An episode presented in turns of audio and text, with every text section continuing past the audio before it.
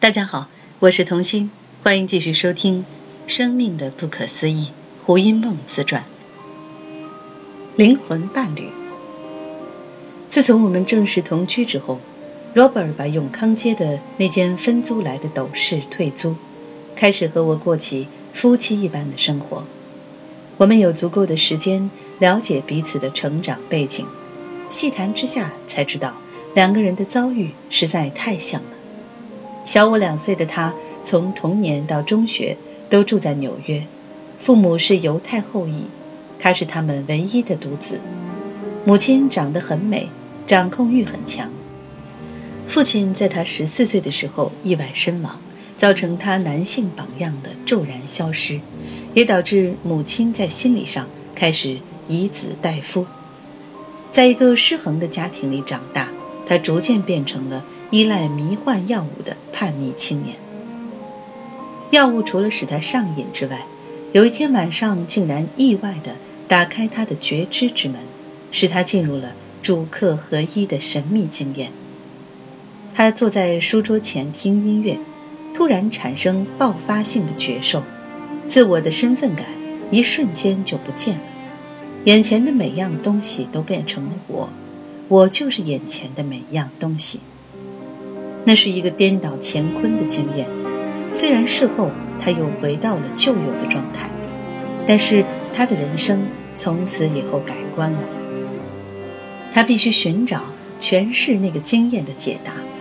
他在纽约四处探访高人，甚至不惜长途跋涉到祖国以色列寻找犹太教的拉比，帮他解决那心中的疑团，但是都徒劳无功。返回纽约后，有人建议他去找旧金山的一位著名的日本禅师。他一见到这位禅师，便决定剃度出家，在僧团中扮演起大厨的角色。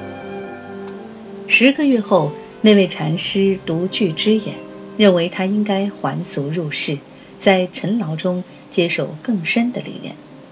于是，Robert 再进大学，完成学业。毕业后，在一位犹太朋友的调教下，学会了经商之道，存了一笔积蓄之后，决定到台湾来谋生，学太极拳和中文。在我之前，他曾经交往过一位中国女友，他似乎比较信赖东方女孩的温柔与体贴，西方女子的强势作风令他感到威胁。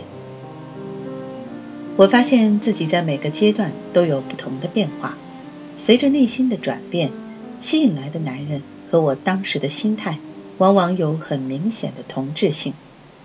当时的我和 Robert 把成长、灵修和治疗视为人生最重要的事。我们对各种教诲和真理的执着程度，可以说已经到达钻牛角尖的地步了。周末他不需要工作，我们大部分时间都待在家里。两人可以花一整天在看书、讨论、辩论和分析上。需要一些感性滋润时，便听一听五十年代的爵士和六十年代的摇滚。他喜欢和我分享他所崇拜的作者、乐团和乐师，时常放 Miles Davis 和 John Coltrane 的经典爵士给我欣赏。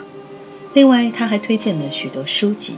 希望我把它们译成中文，譬如临床心理学家约翰·威尔伍德杰吉的《爱的习题》《爱的觉醒》，艾伦·霍茨的《禅之道》，罗伯特·里森的《生活禅》等等。然而，最能令我们产生共鸣的，仍旧是克氏的教诲。Robert 帮助我理清了许多尚未通透的疑惑，肯定了我翻译苦功的价值。他是我可遇不可求的道友。我除了带给他智性上的激励之外，也提供了他最欠缺的物质生活上的安全感。自从和我同居之后，他的气色越来越好，人也显得更英挺了。平日里，他的情绪几乎完全写在脸上。当他感到自卑时，整张脸就像变了一个人似的，显得猥琐而暗淡。信心一旦恢复，却又像个从容洒落的贵族。我很少见过一个非演员具有如此明透的情绪展现。他的脸令我产生了观察的兴趣。有一次深夜里，我从梦中醒来，床旁的台灯弥漫出的晕光映照在他雕像般的线条上。我凝视着那张天使的脸孔，忍不住亲吻了一下他的额头。这使我察觉心中升起了隐隐约约的不安。美是令人不安的。我醒思起自己年轻时被人称羡的美，也曾经令无数的男人和女人不安过。人心真是一个无解的谜，那比较之心总是以措手不及的速度涌现。当这些夹杂着恐惧和嫉妒的念头在运转时，身体、情绪和心灵都会开始紧缩。这份紧缩对我而言就是一种危机。我渴望的是完全放松之后的逍遥自在。我知道 Robert 也有相同的渴望。后来我们发现，自我紧缩便是我们之间最重要的课题之一，而这也是全人类在解脱上的最大障碍。谭崔，我们的性爱一开始就受制于这份紧缩倾向。他的性经验并不丰富，对身体的控制也无法自如。他十分气馁自己的表现。男性对自己的性能力是否被肯定，似乎都有神经过敏倾向。我告诉他，以前我很重视性的量和尺寸的大小，但人生经验越丰富，越注重性的质和其中的爱意。我们都认为差不多是时候了。可以开始共同探索谭崔的奥秘了。凡事认真学习的他，趁着回纽约探亲，拜访了一位他很欣赏的家庭医师。这位博学的犹太西医精通道家房中术和谭崔。Robert 请教他如何把性提升到零的层次，以及延长时间的技巧。这位医最关键就在于放松。无目的，觉察自己的呼吸，怀着浓密的爱意，缓慢地进入对方的身体，而不要把整件事转成动物性的欲望或意淫。我以前听人说过，双修最重要的是双方的气脉必须畅通，能量才可以提升至中脉的上三轮、喉轮、眉轮和顶轮，脱离较低层次的下三轮。太阳神经丛、脐轮和海底轮。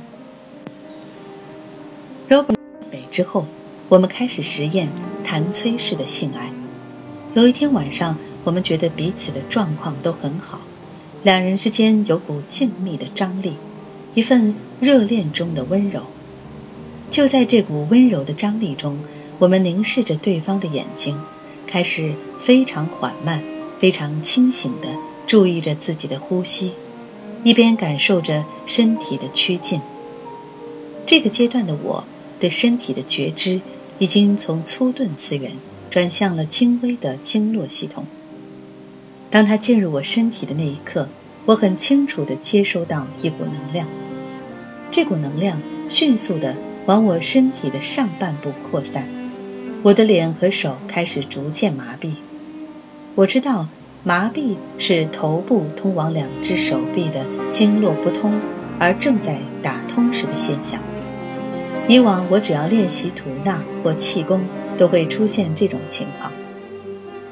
随着它缓慢而温柔的律动，这股能量变得越来越强，强大到我的两只手竟然扭曲的变了形，整张脸的肌肉也紧缩成一团。它示意我深呼吸。不久，麻痹感便逐渐解除。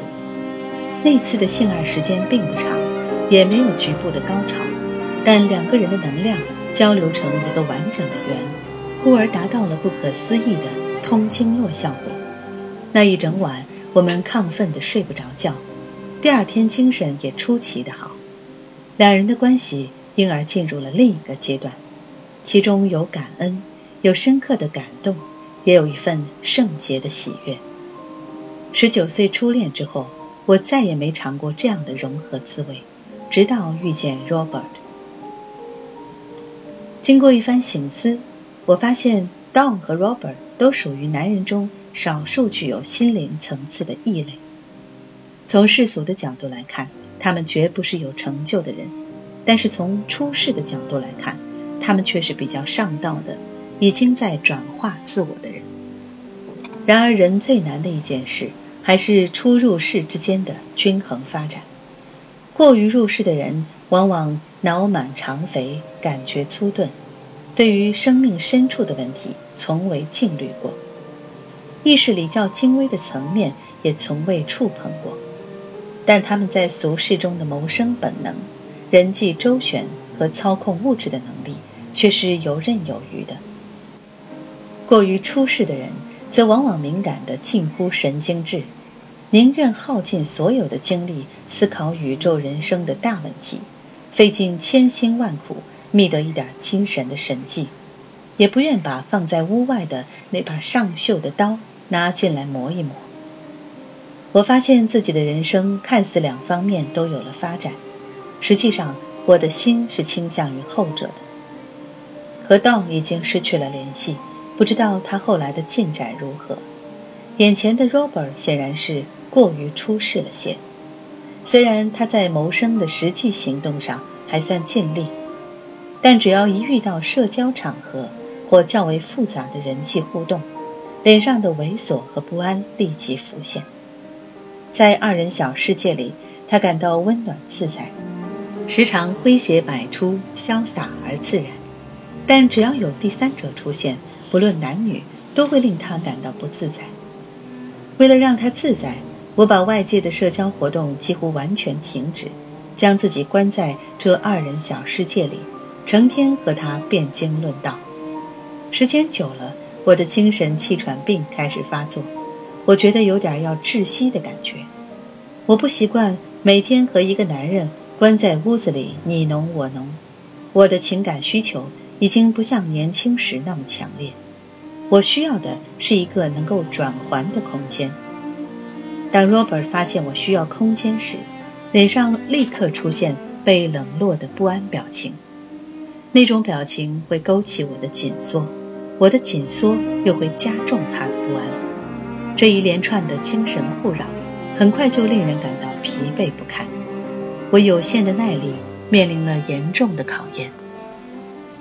挣扎。有天晚上。我在后面的小房间里烫衣服，Robert 在厨房里洗碗筷。我烫完衣服出来，看见他坐在客厅的沙发上，沉默不语，脸上的表情很难看。我倚在他的身边，低声问他心情为什么突然变了。他说我把他视为理所当然的洗碗人。我问他为什么不觉得他把我视为理所当然的烫衣人和提供者。接着，他表示他在这个空间里没有地位。我说那是自卑心理在作祟。他需要的是不断的安慰和鼓励，我却发现自己非常不愿意扮演慈母的角色。我像一个严厉的法师，要求他自立救济，靠自己的觉察来转化自卑和不安全的习性。我的抽离和严厉令他更加不安。他的不安又令我神经紧张。为了结束这种精神互扰，我快速地进入屋内，把他所有的衣物都拿出来，要他收拾行李搬出去住。他百般不情愿地收拾好行李，气呼呼地夺门而出。我惊觉到我的角色和年轻时已经完全倒转，我变成了一个大男人，而 Robert 变成了小女子。然而最重要的是，我发现。真理和智者的话语，如果不能落实在日常生活里，两个人充其量也只是满口佛言佛语的法执者。于是我静下心来，开始思考错综复杂的两性关系中的一些重要问题。第一，人为什么需要两性关系？答案是有生理的需求和心理需求。在生理需求上，我可以享受性爱的愉悦，但也可以过着长久无性人的生活而不感到困扰。因此，我觉得心理需求比较大。然而，心理需求的真相又是什么？是怕寂寞、怕孤独吗？其实从小我就是孤独的，即使处在两性关系中，我还是需要一个独处的空间和情绪上的转换余地。所以，孤独并不是促成我对两性关系上瘾的主因。那么，主因究竟是什么？我认为是热恋期的那种神圣的疯狂状态。令我着迷的就是那份迷醉、炙热、强烈的爱意，看任何事物都顺眼的高能量状态。人处在那种状态里，就像打了兴奋剂一样，不吃不睡，也不会感到饥饿或疲倦，好像前途一片大好，所有的问题都不是问题了。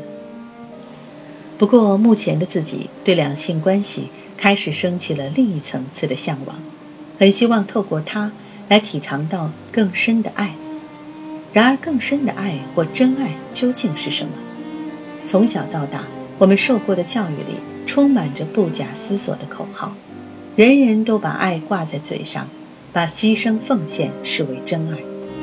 但藏在牺牲奉献背后的，却往往是掌控、依赖、剥削和自命神圣。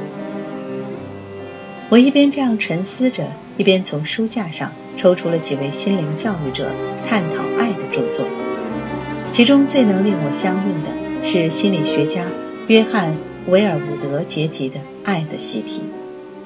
这本书结集了不同领域的意见领袖对爱情的观点，其中有几个人的看法我特别能产生共鸣。譬如《心灵地图》的作者斯科特·佩克医师。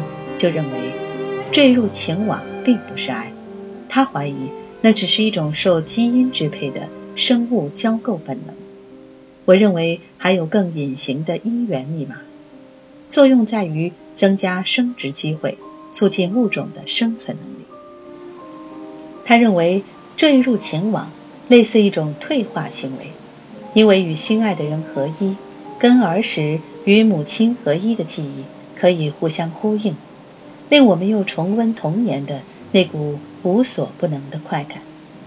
与心爱的人共处时，我们往往觉得没有克服不了的困难。佩克医师的观点，我十分赞同。